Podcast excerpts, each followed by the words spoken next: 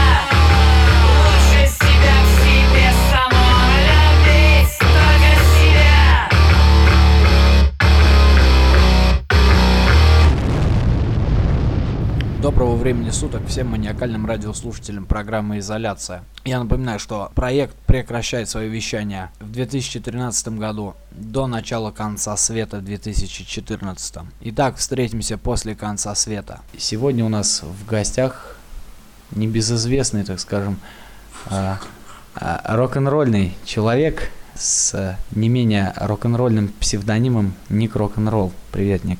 А, привет, Сергей. Привет, программа «Изоляция». Э, привет, ты говоришь, ночные слушатели, да, наши? Ну, Ночью. Все. слушатели всего мира, которые понимают русский язык. Доброго времени суток. Меня называют Ник Рок-н-ролл.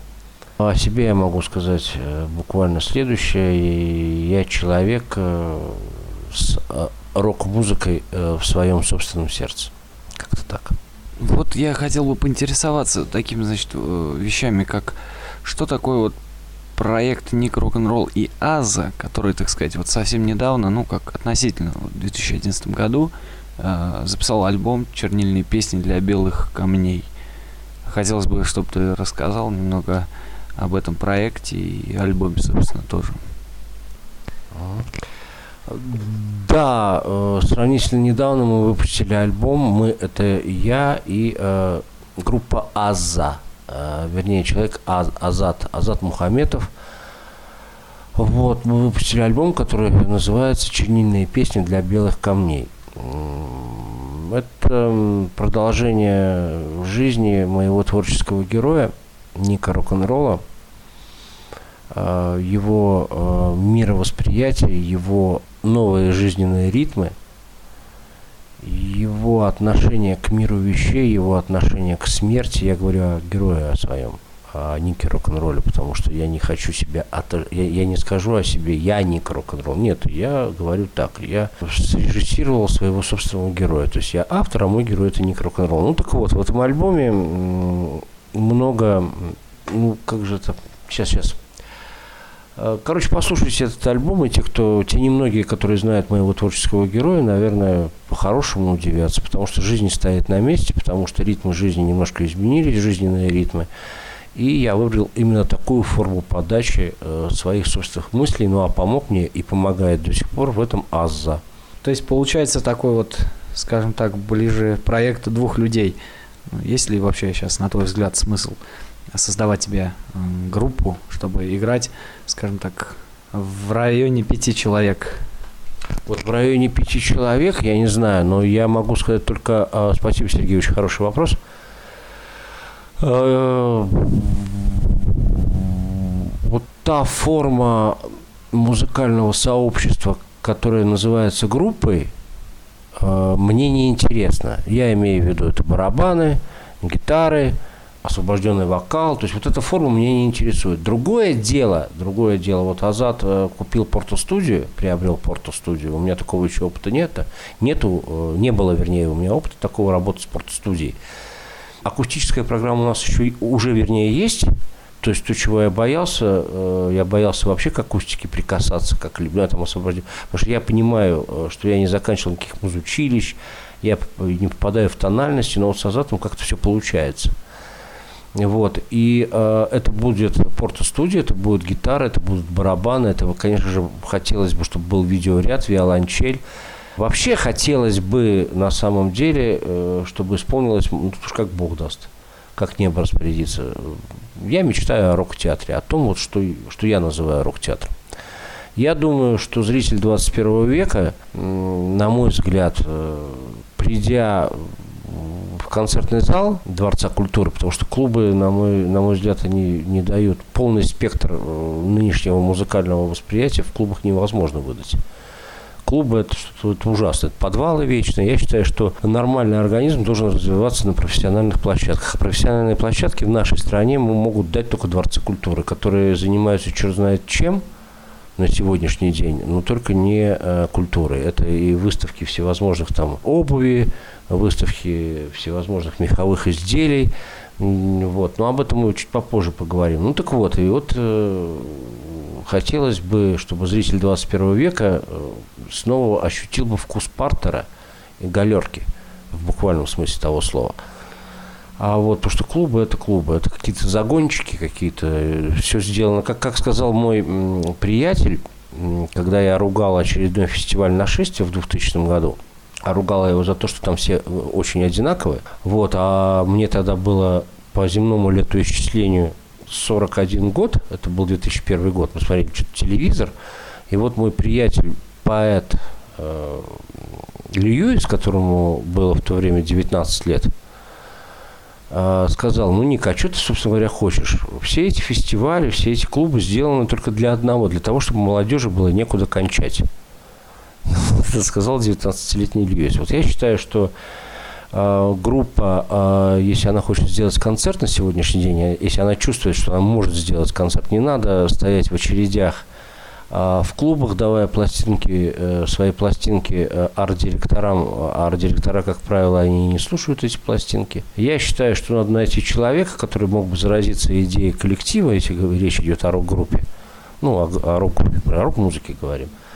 Вот, э, человек, который бы заразился бы идеей бы ребят, да, если речь идет, ну, о ребятах, там, я не знаю, там, о девчатах, вот – а, найти деньги и сделать так, как это делалось э, всегда и везде. Э, сделать хорошие афиши, хорошую рекламу, хорошую концертную программу, хорошую светорежиссуру, э, хороший видеоряд. Ну, то есть, грубо говоря, чтобы зритель, который пришел бы, посмотрел бы, на все это действие, сказал бы э, своим друзьям бы, вот тебя вчера не было на таких-то, таких-то, а ты дурак, надо было бы сходить. Вот я считаю, это было бы современно. А всевозможные эти open всевозможные эти пивные, ну, то, что уже от этого, вот эти пивные фестивали, эти open ну, как там может расти какая-либо группа на всех этих open вот этих нон-стопах? Ну, нахрен, я вообще считаю, что это несовременно, все эти open все эти клубы и прочее.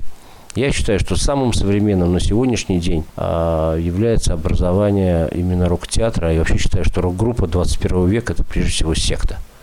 Хотел сказать следующее, что многие тебя как бы знают и считают там участником или там другом группы автоматических удовлетворителей, гражданской обороны и так далее, так далее. Сравнивая, скажем так, то время и сейчас, э, скажем так, что для тебя является панком? Ну да, те многие из тех немногих, которые вообще обо мне знают, вообще обо мне знают. Я не уверен, что многие знают о том, что я вообще существую. Но дело не в этом. Ну, э, что является панком? Ну, об этом предостаточно написано. Что это такое, с чем это едят. Э, поэтому повторяться я не буду. И не буду говорить то, о чем написано в книгах. Например, в книге «Прошу, убей меня», например, очень много чего написано о панк-роке и вообще о панке. Рекомендую, кстати, почитать многим людям такую книгу «Прошу, убей меня».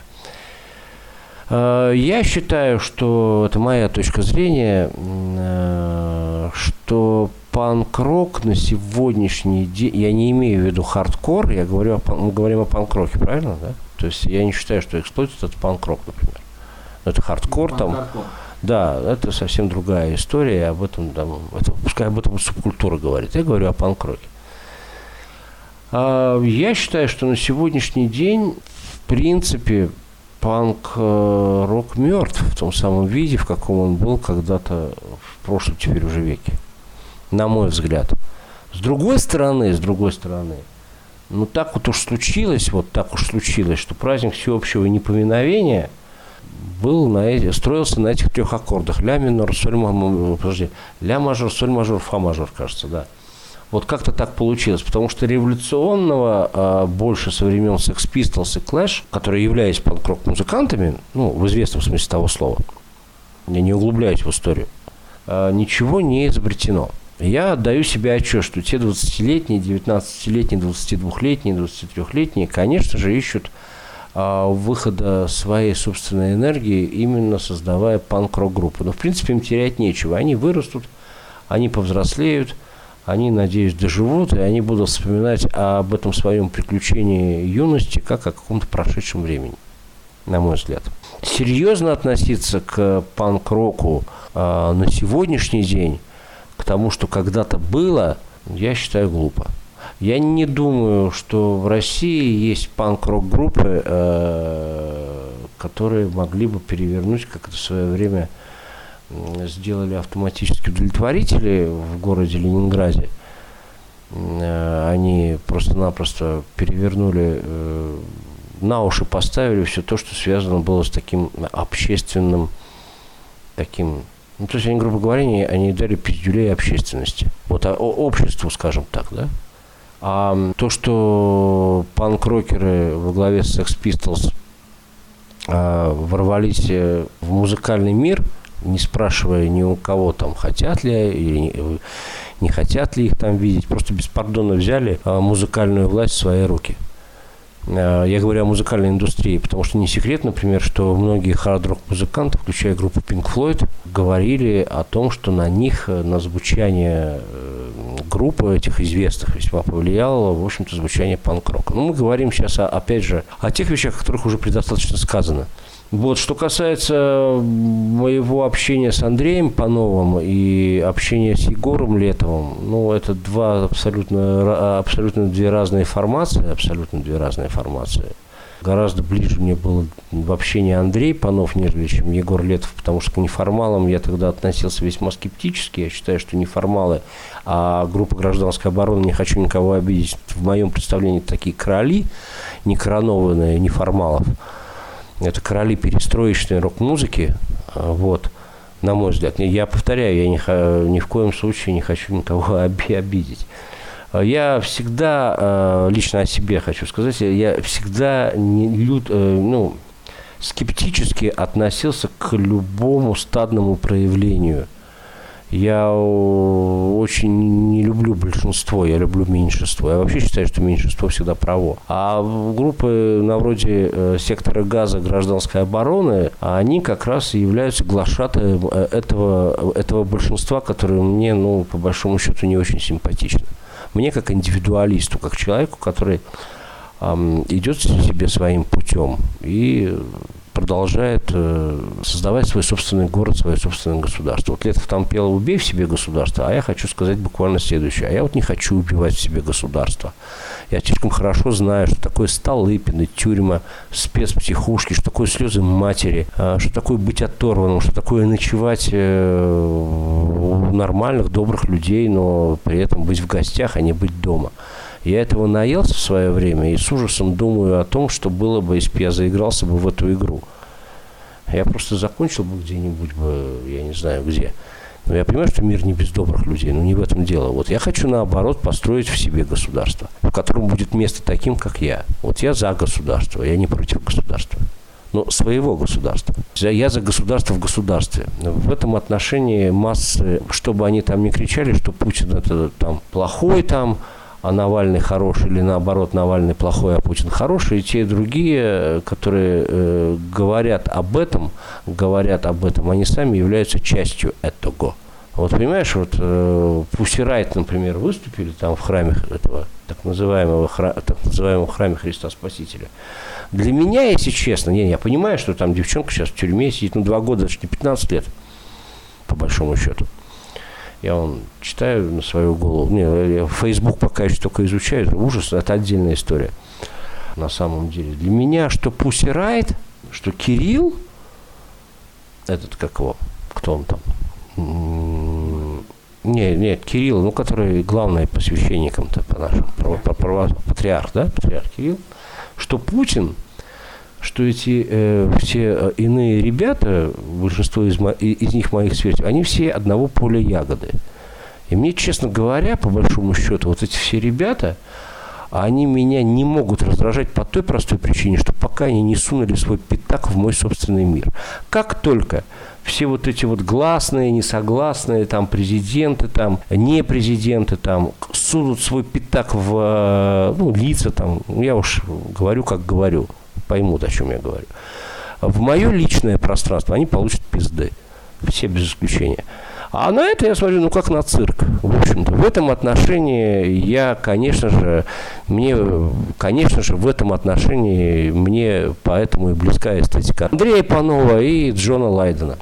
Вот, вот эти два парня, которые меня очень сильно устраивают. Я не очень люблю, когда я побывал в Сибири, э, там в Тюмени, в Новосибирске, все, все бы хорошо бы, если бы они так серьезно не относились к самим себе. У них напрочь отсутствует такая вещь, как самоирония. Вот то, что, например, меня бесит на сегодняшний день во многих рок-музыкантах, которые называют себя честными, там, прям вот честными, там, вот это отсутствие вообще самоиронии, это, это стрёмная вещь. Ну, это касается их, а меня, повторяю, это не касается. Вот, как-то расплывчато, да, так, э, не ответил на твой вопрос. Я не считаю, иными словами, я не считаю, что панк-рок на сегодняшний день а, в новой России а, является музыкой бунта. Это, скорее всего, ну, новое развлечение. Собственно говоря, что не случайно же Лайден и э, Хрю, э, я говорю о свинье, своих поклонников иронично называли дураками. Вот, ну, дураки веселятся, да ради. Они меня не трогают, по крайней мере. Но я повторяю, если они меня тронут, если они затронут мой личный мир, а мой личный мир, мой собственный мир – это индивидуалисты, это современные люди, которые работают со звуком, работают э, вообще с пространством. Вот если они затронут, они получат просто нормальные пизды. Вот и все. Э, хочу представить вам э, композицию, песню из нашего альбома. Она называется, эта песня называется «Особое время». Ник Рок-н-ролл Аза, э, альбом «Чернильные песни для белых камней». Особое время, кладбищенский стиль Личный огонь, банкомату могил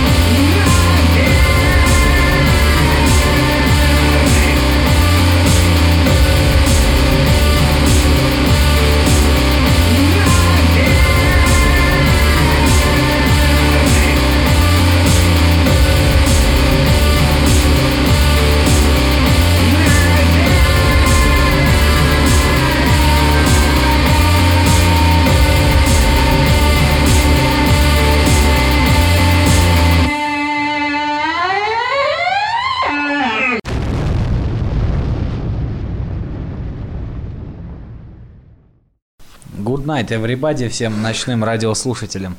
Я напоминаю, что у нас сегодня в гостях Ник Рок-н-ролл. И переходим к следующему вопросу. Ника, а вот, э, в принципе, скажи, ты вот говоришь, что панк-музыки, скажем так, в России сейчас нету. Панк-рок музыки, да, в России сейчас нету. Вот касаемо тебя, у тебя вот достаточно такое своеобразное, индивидуальное такое музыкальное творчество. Вот у меня вот вопрос только сейчас сформировался, я вот думаю, ну, хотелось бы у тебя узнать твое отношение к Наталье Медведевой. Очень, очень. Конечно же, мое отношение к Наталье Медведевой я бы назвал бы трепетно-дружеским. Очень жаль. Мне повезло, я успел с ней познакомиться, успел пригласить ее на авторский мой фестиваль «Сиренж», фестиваль женского рок-вокала в городе Тюмени. Я проводил такие фестивали, когда работал директором рок-центра «Белый кот». Вот. Мне очень повезло, что мы их пригласили. Имеется в виду Наталью Медведеву. Ну а что сказать о Наталье Медведевой? Это потрясающий глубины человек. Таких сейчас уже не делают. Человек очень образованный, то, чего сейчас э, многим не хватает, и молодым, и старым. Э, Человек очень глубокий. Она купила меня, э, во-первых, своим альбомом «У них была страсть». Потом я ведь у них э, к ним иногда в гости заходил, когда они жили в районе трех вокзалов у, э, возле универмага Москва. Э, К ним я имею в виду к Сереге Борову и к Наташе Медведевой. Мне очень жаль, что ну, история старая, но мне лично это было неприятно читать. Какая-то журналистка из московского комсомольца, по-моему, она писала о том, что Наташа Медведева употребляла наркотики и умерла от наркотиков. Я скажу, что ну, это некрасиво на самом деле, на мой взгляд, писать о том, что человек там употреблял. Ведь, э, не важно, что он употреблял, а, я, э, а важно, что он делал в этой жизни. И вот то, что делала Наташа Медведева, она это делала крепко, здорово и профессионально. А то, что, например, мы когда задали с Серегой, по-моему, а, или я, я с этой журналисткой встретился, или Серега, ну, факт то, что вопрос был такой зададен, что, а вы сами-то слушали Наташу Медведеву? Ой, нет, я не слушала, я не читала. Ну, ты же понимаешь, Сергей, как работают российские журналисты, да? И советские журналисты в этом отношении гораздо интереснее были. Вот есть общий пресс-релиз, вот есть задание редакции. Вот надо как-то отреагировать на то или иное. Вот надо написать. Вот она там, вот она там наркотики, вот там, все, все, и написал. Но это не журналистика. Это что знаешь. Я вообще расстреливал бы нынешних журналистов, была моя воля. Была. Но не хочу. И я очень отлично относился к Наташе Медведевой. И ты знаешь, вот иногда я бываю на всевозможных концертах и фестивалях. Мне искренне э, жаль, что я очень мало вижу таких э, людей, как Наташа. Фактически Я могу по пальцам перечислить, перечислить э, тех, кого я считаю, ну, по крайней мере, очень глубокими и очень такими ну, герои, ге, героями моего хит-парада, скажем так. Это, конечно же, Юлия Тиунникова, это, конечно же, Анжела Манукян. Вот.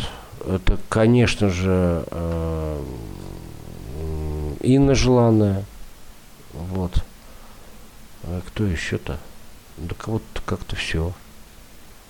Вот я говорю о тех, кто был бы у меня постоянно в моих которые, которые, которых я посетил в своем хит-параде.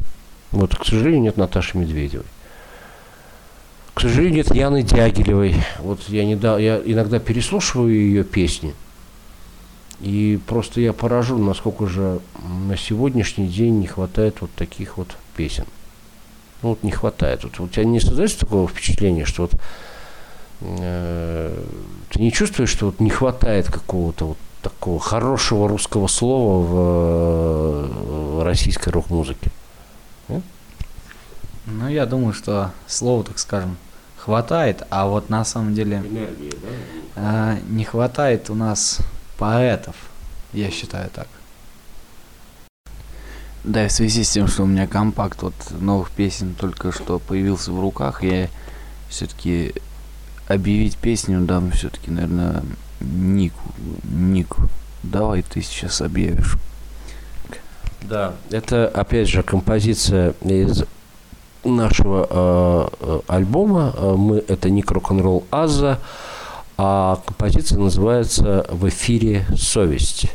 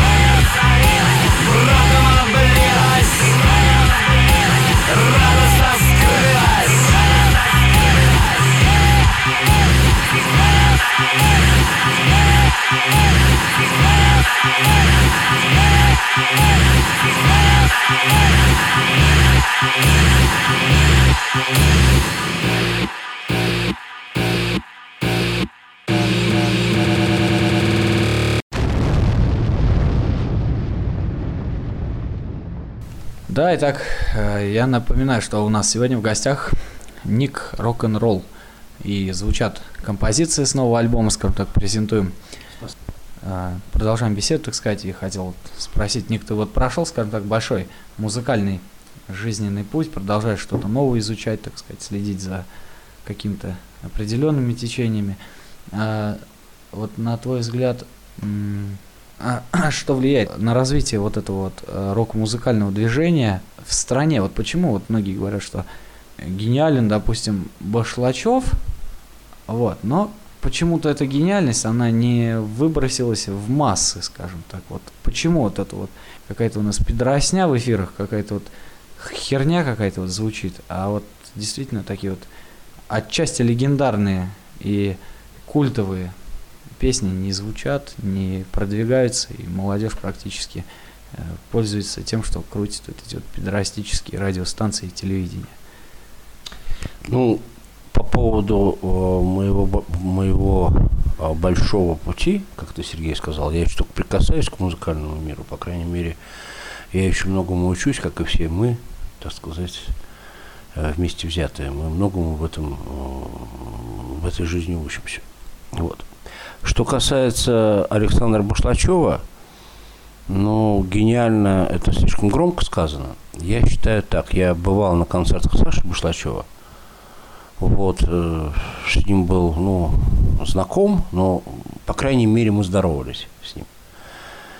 В случае с Сашей Башлачевым я считаю, что э, Саша Башлачев – это явление, и я думаю, что есть тематические передачи, наверное, на радиостанциях, где о Саше Башлачеве говорят и э, рассказывают, дают возможность послушать людям, тем, кто интересуется подобной музыкой, подобной музыкальной жизни, что ли, в самой музыке, если можно так сказать. А что касается того, что на радиостанциях звучит, как ты сказал, пидоросня всякая, я бы так не сказал. Ну, видишь ли, мы вот, г- я так вскользь сказал о журналистах. Дело в том, что вот взять, например, э, теле, э, э, всякие разные, ну, я говорю о телевидении сейчас. Ну, какой-то заговор, что ли, я не знаю. То есть нет ни одной врубись передачи о рок-музыке. Ни одной передачи о рок-музыке. Нет ни одной тематической передачи, где я бы мог бы, там, ты бы, я бы, там, не знаю, кто-нибудь еще прийти на эту передачу, там, тебя там позвали, чтобы ты там показал свою работу. там. Я не знаю, почему так. Я не знаю, это какой-то заговор, наверное. Это, наверное, делается для того, чтобы выбить вообще из э, сознания молодых людей все то, что есть еще в их сознании. Я не, такое, наверное, везде и было. Не было бы такого э, в Англии, не было бы, допустим, Sex Pistols, бы, не было бы группы The Clash, там, я не знаю. Я, я не знаю, я, я затрудняюсь сказать, что сейчас происходит вообще в э, музыкальном медийном пространстве. Была такая передача у Андрея Малахова «Большая стирка». Вот. э, Я на этой передаче был, но меня, ну, поскольку она была в записи, эта передачка, а меня, так сказать, там вырезали. Ну, просто, на- на- наверное, я слишком, я не знаю, ну, вырезали и вырезали. Не потому, что там я что-то такое сказал нелицеприятное, там нелицеприятное, а может, и сказал нелицеприятное. Не знаю, но дело не в этом. Дело в том, что эта передача была посвящена а, как раз радиостанциям. Вот, там одна девушка мне запомнилась, по-моему, из русского радио. Она диджей. А, Она сказала, а, ей ей задали вопрос, а а что она вообще слушает. И почему то, что она слушает, она не ставит в эфир. Она сказала, если бы я поставила в эфир, ну, и я предположил, что она хорошую музыку слушает. Филипп Киркоров ведь тоже хорошую музыку слушает. Ведь э, э, нет, ну а как? Витас, наверное, тоже хорошую музыку слушает. Вот. Ну это ладно. А вот она сказала, что если она поставила то, что она слушает в эфир, то ее бы уволили. На что я сказал, я бы уволил вас сразу после эти- этих слов. Сразу же бы вас уволил, если бы я был бы владельцем ну, или директором радиостанции, которую вы представляете. Я сравниваю с ситуацией на BBC. А, Был такой парень Джон Пил, который в свое время, я вообще считаю, что на него многим надо молиться, тем, кто представляет э, музыкальную журналистику, радиожурналистику на сегодняшний день. Была такая ситуация, это как раз Вудсток прошел, вот, кажется. И э, на BBC же весьма слащавые такие песенки ставили. Э, в то время, имеется в виду, в конце 60-х годов. Но уже знали о том, что есть Джимми Хендрикс, уже знали о том, что есть Джеймс Джаплин. Ну, ну, вот как вот, допустим, знали мы, что есть Саша Башлачев, да? Но их нигде не ставили, этих ребят. И вот этот Джон Пил на свой страх и риск поставил э, Джимми Хендрикса и Джеймс Джаплин. Он потом впоследствии вспоминал, что он все уже стал собирать вещи.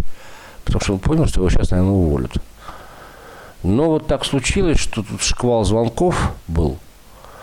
И директор программный, наверное, про, наверное, программный директор радиостанции BBC, где работал Джон Пил, а, пришел и сказал, здорово, Джон, что ты это сделал. Тут шквал звонков обрушился, тут благодарности начались. Вот, например, если на нашем радио когда-нибудь поставят Ника рок-н-ролла, я очень сильно э, был бы рад этому. Все зависит от людей, которые приходят на радиостанции, на э, телерадиокомпании. Вот, все зависит от этих людей. Если эти люди готовы противостоять тому, что там происходит, а там говорят очень, очень все плохо, на самом деле, там, там кошмар, что делается. А, вот ты сказал, пидоросня, вот ты недалек от истины. Вот, поговаривают, что Первый канал там весь на голубятне держится и все, и, и на этом все и строится и так далее. Ну, например, если у нас э, в, в нашей стране э, юмор представляет Петросян, о чем тогда вообще речь может быть? Или у нас там великая рок-группа «Звери», о чем мы тогда вообще можем говорить? Если э, «Звери» — это рок-группа, что за бред вообще на самом деле? Вот, может быть, нет. Вот, например, я сегодня прочитал журнал «Загадки истории». Вот, есть такой журнал «Загадки истории». Вот я его иногда почитываю. Ну, там иногда интересные вещи э, публикуют. И вот я там обратил внимание на э, э, иллюстратор. Э, он там говорил о Жане де Молли. Это орден тамплиеров. И вот мне было неприятно видеть, что э, на белом плаще у этого Жана де Молли в иллюстрации черный крест. Хотя это совершенно четко и ясно. Вообще они, тамплиеры, носили красные кресты. Вот эта мелочь уже неприятно. А что говорить о том, что э, радиостанции и те, теле, телерадиовещательные компании называли рок-музыкой то, что рок-музыкой вообще по определению не называется. И я подозреваю, что если выйдет настоящая рок-группа в том самом смысле слова, в каком я э, и это имею в виду, я подозреваю, что... Э, вон, кстати, а что, а, а что говорить? Вот, пожалуйста, например, Тушинский фестиваль.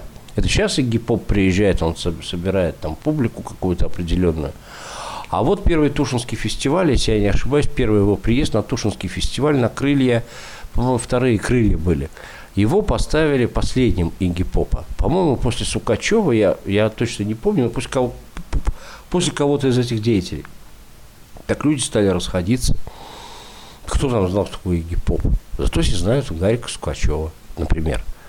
Ты понимаешь, это просто нет человека, который вот в нашем большом пространстве, нет человека, э, который, подобно Гене Зайцеву, это первому председателю Ленинградского рок-клуба, первому председателю, который, с которого все вообще началось э, в русскоязычном музыкальном э, рок-мире. Вот нет такого человека, который мог бы объединить бы людей вокруг себя – и, так сказать, проталкивать свои идеи. Вот нет такого человека, вот нету такого человека. Вот поэтому на сегодняшний день мы и вот сидим и, и, и думаем, почему такую херню ставят на радиостанции или там по, по телеку, а вот настоящие, э, настоящие музыканты, настоящие такие индивидуалисты, они вот умирают от, э, вот, от невостребованности. Вот почему так происходит, я не знаю. Ты представляешь новое молодое поколение. Вот разберитесь, почему так происходит. Вот почему так происходит? Почему Наташа Медведева э, собирает, извини меня, э, в, в последние дни 50-60 человек в зале – ну, последняя вот перед ее смертью, а потом бабах в Б2, когда происходит э, вот этот фестиваль, где я был ведущим, я диву даюсь, что ж происходит -то? При жизни на концерты не ходили, А после смерти там был, там был пе- переаншлаг. Там, представляешь, как, вот обидно-то вообще. Где эти люди-то были? Вот рядом жил человек, умер человек. И бабах, там, я вспоминаю, там, там больше тысячи человек пришло. Почему э, вот Яна Дягилева, вот она, значит, такая вот Яночка, Яночка. А чего вы на концерты-то не ходили к Яночке-то? Ну, ходили на концерт человек 50, там Летова все кричали, Летова давай, Летова давай. Это ж правда, правда. На концертах э, гражданской обороны вторым, э, вто- вторыми выступала Янка. И я сам это видел, и сам это знаю в ДК МАИ, например. Я говорю о 80-х, 89-й год. Что кричали из зала? Летов, Летов, Летова давай. Ну, понимаешь, я ничего против Летова не имею. Но почему-то эти люди, которые, возможно, были в тех рядах, которые кричали Летова давай, почему-то вспомнили о том, что Яна есть Дягилева. Ну, Вот и это сплошь и рядом такое происходит. Сплошь и рядом такое происходит. Это какой-то заговор, это делается, наверное, специально для того, чтобы вообще ра- раз и навсегда уничтожить мысль какую маломальски какую-то. Я не знаю. Я вот, вот почему так? Вот почему так? Поэтому вот мы говорили о панк-рок-группах, да, вот на сегодняшний день как-то не парадоксально вообще. Вообще вот парадокс. Страна парадоксов просто. Если у нас и были какие-то технологии, у нас же была уже панк-рок-группа, ведь ты знаешь, да? Ну, которым применялись, по крайней мере, те технологии, только по советским меркам, которые когда-то применялись к группе Sex Pistols. «Ласковый май». Ну, то есть вот те технологии, которые Макларен применял э, Sex Pistols, в принципе, а, это все делал Разин по отношению к «Ласковому маю». И вот что самое это интересное, то, что когда-то в 70-е годы а, вот такая вот так называемая рок-музыка, да, я говорю о Би-2, о Сплине, вот, фактически была в Англии. Ну, по-другому. Ну, такая, все одинаковые, все слащавенькие, все там, то ли девочка, то ли мальчик, вообще непонятно. И бабах появился, то есть был, э, был, э, с- был сформирован музыкальный вкус, и было что разрушать. Вот сейчас то же самое происходит в нашей с тобой стране. Но только с э, российским, пи- с, российским э, раз- э, разливом, понимаешь, с российским посолом. По идее, сейчас должна появиться какая-то рок-группа, которая просто, я не знаю, там, взорвет вообще все буквально. Слушай, Ник, а вот э, панк-рок умер, вот, но в то же время, скажем так, э, он э, периодически ну, от- имеет отклонение, то есть в сторону того же панк-хардкора. Тем самым он дает какое-то развитие определенное, как панка изначального течения, и, но в то же время и отклонение. Вот скажи свое отношение к современным, вот, скажем так, панк-хардкор группам. Блин, ну они тоже все одинаковые. Они тоже все одинаковые. Вот панк, хардкор, это тоже все одинаковые группы. С то, что не дурашливыми голосами. Что-то там рычат. Эти совершенно, э, ну, хрен его знает. Ну, все строится на одних и тех же рифах, например. Ну, ну, никакого музыкального новаторства нет. Но я повторяю, это музыка тех, кто физически молод.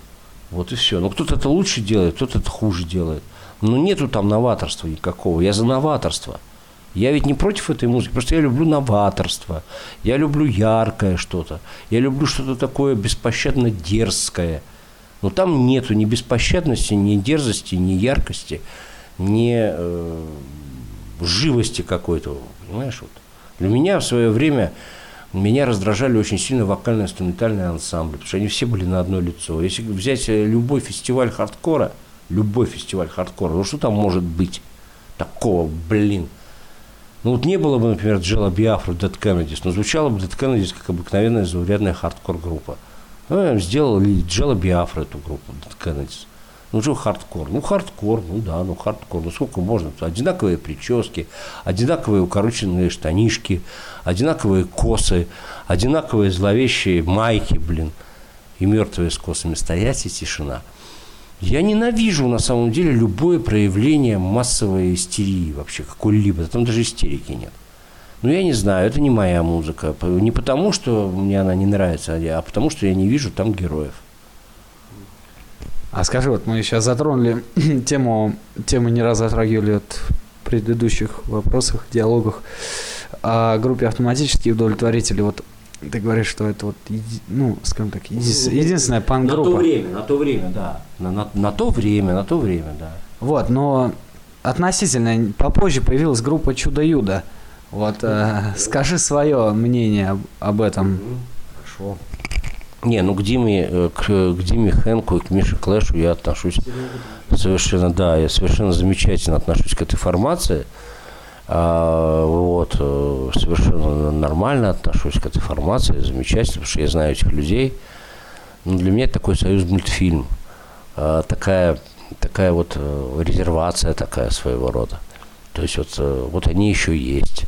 Но говорить о том, что это панк-рок, Не, ну, изначально, скажем так, когда зародилась... Изначально, когда все это зародилось, я Диму, когда- который еще не был, наверное, Хэнком, увидел э, в городе Ленинграде э, в 1984 году. У Димочки на майке было написано ICDC. А, вот, э, мы с ним познакомились в Питере, он там пожил у Сереги Костомарова, то есть, э, ну, мы пропили просто деньги, которые у него были, но поскольку человеку надо было где-то вписаться, ну, вот мы его вписали к Сергею Костомарову. А Сергей Костомаров на сегодняшний день, по-моему, живет в Нью-Йорке. А вот, и тогда такой был нормальный паренек, на майке было написано ACDC, М, такой, такой, такой, ну, такой полуметаллический такой парень был, чего, такой скромный. А уже где-то в 87 году это было уже такое чудо-юдо. Там, там такая жуткая эклектика была абсолютно. Не, ну на это надо смотреть с точки зрения явления такого. Вот оно есть это явление. И вот, э, гораздо мне интереснее сейчас а, группа, а, которую я слышу только на носителях. Вот э, я люблю такой хороший, умный степ. Вот в свое время мне очень нравилась в этом отношении группа Хуй забей. Вот, э, вот, вот я на сегодняшний день я выделяю такую группу, это Храм Христа Спасителя или Мать Сыра Земля. Они из Твери, насколько я знаю. Вот они будут у меня на дне рождения играть. По всей видимости, они дали такое предварительное согласие. У меня же 9-10 августа будет снова фестиваль день рождения Ника Рок-н-ролла. Вот, по крайней мере, их пригласили. Вот мне нравится то, что они делают. носе. Они по делу все делают, они очень классно все делают. Да, не, кстати, я тебе хотел сказать, что они также принимали участие в моей радиопрограмме. А, ну вот-вот, Леша, да, там зовут человека? да? И Леша, и сама старуха из Ну Аргентины. вот, очень, прия- очень приятно, что они принимали участие в твоей программе. Я надеюсь, что они очень... э, м, я их никогда не видел, я с ними не знаком лично, но, по крайней мере, мне вот они забавляют. Вот, вот меня, меня они забавляют. В свое время меня забавляли э, такая группа, ну, забавляли, в смысле, э, ну, нравилось. Нравилась подача. Э, это Барто. Вот когда-то. Я не знаю, что они сейчас делают, но вот тогда э, очень, очень интересно. Есть такие группы, которые четко э, Делают что-то делают, да, относительно той ментальности, в которой мы живем, они взлетают над этой ментальностью. Но мы живем же в какой-то определенной ментальности. Вот. Но также я видел группы, которые, например, вот они были такие вот не похожие ни на кого, такие интересные, такие какие-то такие не от мира сего группы. Я вот такие группы, кстати, люблю. Вот еще плюс ко всему. А потом бабах, они начинали применять, к ним начинали применять технологии, которые их, в общем-то, и убивали. Вот такое тоже, кстати, бывает. Вот взять, например, эм, группу э, Чечерина. Я аж тогда, когда с ними познакомился, я очень хорошо отношусь к Юлии Чечериной. Вот, э, очень хорошо отношусь. Э, Это такая стопроцентная клубная группа со своим лицом. Я просто бывал на их концертах тогда еще, в 98-99 году. Потом к ним стали применять технологии. Э, Постарались очень, Real Record постарались очень. Постаралась очень, ну, в основном Real Record, конечно. Ну и все, эти технологии их убили. Вот была бы себе нормальная клубная группа, а, 40 минут, да, звучание клубной группы 40 минут ходили бы. Совершенно Юля, Юля, она такая, она, она из Свердловска, я ее знаю, она простая девушка, девушка в хорошем смысле слова простая, то есть она никакая там не, не с этого, как его, не с Кутузовского, не, не, подру, э, не, не девушка с Кутузовского проспекта, это не, не, не человек с Кутузовского, ты понимаешь, о ком я говорю, надеюсь. Просто, наверное, группы, э, которые, ну, маломальски становятся э, более популярными, да, к ним начинают применять технологии. А технологии какие? Советско-российские технологии.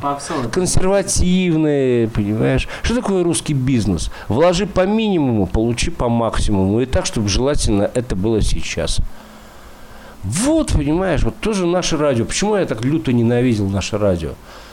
А, Когда там, э, ну, мы с, Миха- с Мишей Козыревым потом пожали друг другу руки, но по большому счету, э, понятно, что некоторые артисты сами прогибались под формат э, нашего радио. Я, я и таких встречал, которые несли свои, так сказать, диски, и я, вот была такая группа «Майор Сергеев», охуенная совершенно, ну, офигенная, вернее, ракешная группа, офигенная ракешная группа, ну, имеющая свое лицо, свое звучание. Такие, знаешь, ну, если не Аси Дыси, ну, такое что-то, ну, хорошее, они с Кургана сами, майор Сергеев. Я встречаю Женю Григорьева э, в 2000 году, мы подружились, э, я встречаю Женьку Григорьева на чистых прудах, там э, рядом был офис нашего радио. И он мне, ой, Ник, привет, вот дают пластинку. Мы, говорит, альбом новый записали. А к тому времени у меня еще не было никаких альбомов. Меня всё- мы были на подступах с группой «Третий душ» к первому нашему сидюшному альбому. Но дело не в этом. И я думаю, ну, наверное, что-то такое ставлю. И что ты думаешь, я там слышу? Такой мумий-тролль. А почему? А потому что ребята захотели, конечно, на радиостанцию. А почему вот э, они стали такими конъюнктурными? А потому что их поставили в такие э, рамки. Ведь для того, чтобы попасть на наше радио тогда, в то время, в 2000 году, надо было быть, наверное, немножко похожими на Мумитроль. Потому что Мумитроль же тогда взлетел. Ну, я очень хорошо отношусь к Илюхе Лагутенко, я его знаю вне Москвы, я его знаю еще по Владивостоку, все нормально. Это нормально все. Он умный парень, он, они играют они ох- охеренно, на са- играют, имеется в виду. Там, допустим, по вокальной подаче у меня есть вопросы, но это не важно, играют они обалденно. Они действительно классно играют. Я вон, видел, как они могут играть. Вот сейчас имеется в виду. Но дело не в этом. Дело в том, что вот, э, понимаешь, э, мы же ведь э, пытаемся понять, откуда что берется, почему вот ну, нет групп, да. А потому что, понимаешь, вот человек записывает альбом, он же не стол записывает альбом, да. Он же... Как получается в стол. Нет, нет, ну нет, я имею в виду изначально, вот берет человек в руку гитару. Для чего он это делает? Для того, чтобы прославиться. Это нормально, я к этому очень хорошо отношусь. Ну, то есть, вот, например, я как полагаю, там берут в руки гитару для того, чтобы на этом заработать. А для того, чтобы на этом заработать, надо быть профессионалом, правильно? Ну, а для чего тогда, и- а для чего тогда ты берешь в руки гитару? Ну, так образно выражаясь. Но ты, естественно, а, а, записывая что-либо, ты понимаешь, что ну, умом понимаешь, что вроде ты классно записал, ну а кто, в принципе, последняя инстанция? Ну, понятно, что зритель, это ясно, да? Но коль существует радиостанции, правильно, ты несешь диск куда? На радиостанцию, правильно? Доверяешь себя специалистам. Ведь каждый человек должен находиться на своем месте, на мой взгляд. Я не, это, не люблю тезисы Ленина, где каждая кухарка должна или может управлять государством, это чушь собачья. Ну вот, ты несешь, а, а что там программный директор на радиостанции? Он просто тебя не слушает ни хрена. А нахрен ему это надо, понимаешь?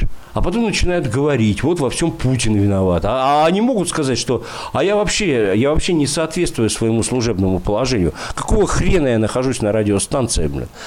Сэм Филлипс, который, делал, э, который работал с Элвисом Пресли, он говорил, я делал Элвиса 24 часа в сутки. Специалистов нет. Лень, матушка, понимаешь? От лени все идет, понимаешь? От этого вот, от этого формулы э, вложить по минимуму, получить по максимуму. Если ты программный директор на радиостанции, ты должен все диски прослушивать, которые тебе приносят. И четко, э, по честности, поскольку ты программный директор, говорить людям, которые тебе приносят диск, вот это вот, извините, ребята, вот тут надо все-таки каждому уделить внимание. Каждому. Ну, каждому уделить внимание. Существует такой ресурс интернет, там, СМ, ой, смс по интернету, написать. Человеку приятно становится.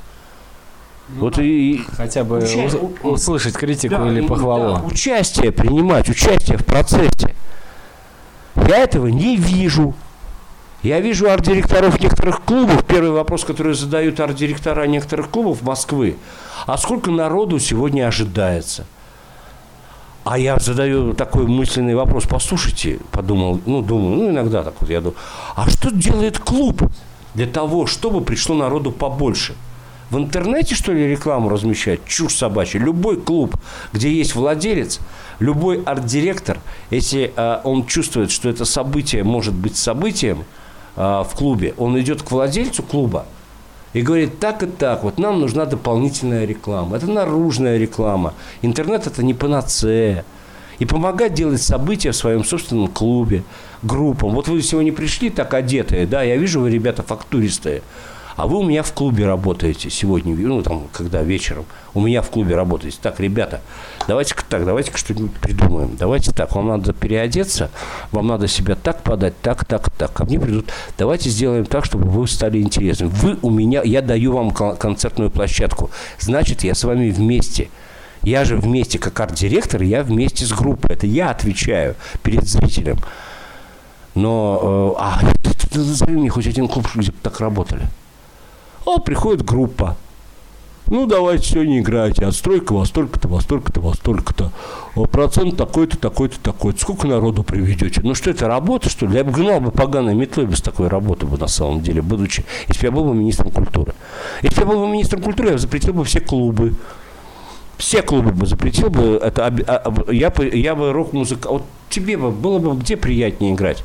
Во Дворце культуры где есть профессиональная сцена, где есть обалденный звук, где ты отстраиваться будешь в 11 утра а, и столько, сколько нужно, где с тобой будут э, работать. Или работать в каком-нибудь клубе, э, как там это в Самаре-то клубе-то есть, рок-паб, по- подвал, это же ужас какой, его закрыть надо, там э, я там чуть уши свои не потерял, это уже ужас какой, я хотел жалобу писать. Представляешь, я прихожу туда, и у меня про- просто там у них, оказывается, там средние частоты полетели, что ли. Понимаешь, такие клубы надо закрывать. Не, ну... Нет, и тогда с рок-музыкой в нашей, если э, с, с рок-музыкантами будут, ну, с молодыми рок-группами, как принято говорить, будут работать, если такие арт-директора или программные директора радиостанций а, будут участвовать в жизни тех, кто является, по сути, э, твоим коллегой, ну, то, ну, то есть это же все взаимосвязано, правильно? А до тех пор, пока этого не будет, ну все, кирдык. Пришло время, наверное, не сколько рок-групп, а сколько пришло время отношения э, профессионального участия в э, группах, ну, в рок-группах, мы же о рок-групп музыки говорим. Пришло время специалистов, пришло время светорежиссеров, звукорежиссеров профессиональных. И я думаю, что э, многие э, ребята, которые сегодня берут в руки гитары, э, должны понимать, чтобы заниматься рок-музыкой, это дорогое удовольствие. В нашей стране особенно. Ну, почему? И в Америке тоже у меня он, группа Майк Вивисектор, они сейчас, группа Вивисектор, с которыми я записал альбом, некоторое время работал на одной концертной площадке, ну, э, с ними вместе работал, имеется в виду. Мне Миша, э, Майк Вивисектор, Миша Антипов говорил, он правда, до этого прожил, они сейчас в Нью-Йорке на, на ПМЖ, А, Вот, и он мне говорил, что да, действительно, для того, чтобы заниматься рок-музыкой, надо понимать, что это дорогое удовольствие. Ну, это все правильно. Вот, ну давай, Ник, сейчас что, поставим какую-нибудь композицию, да, с нового альбома. Вот Давай поставим, значит, какую там Давай сейчас? я объявлю. Э, Слушаем композицию с альбома Ник Рок-н-ролл А «Зачиненные песни для белых ка- камней». Композиция называется «В который раз».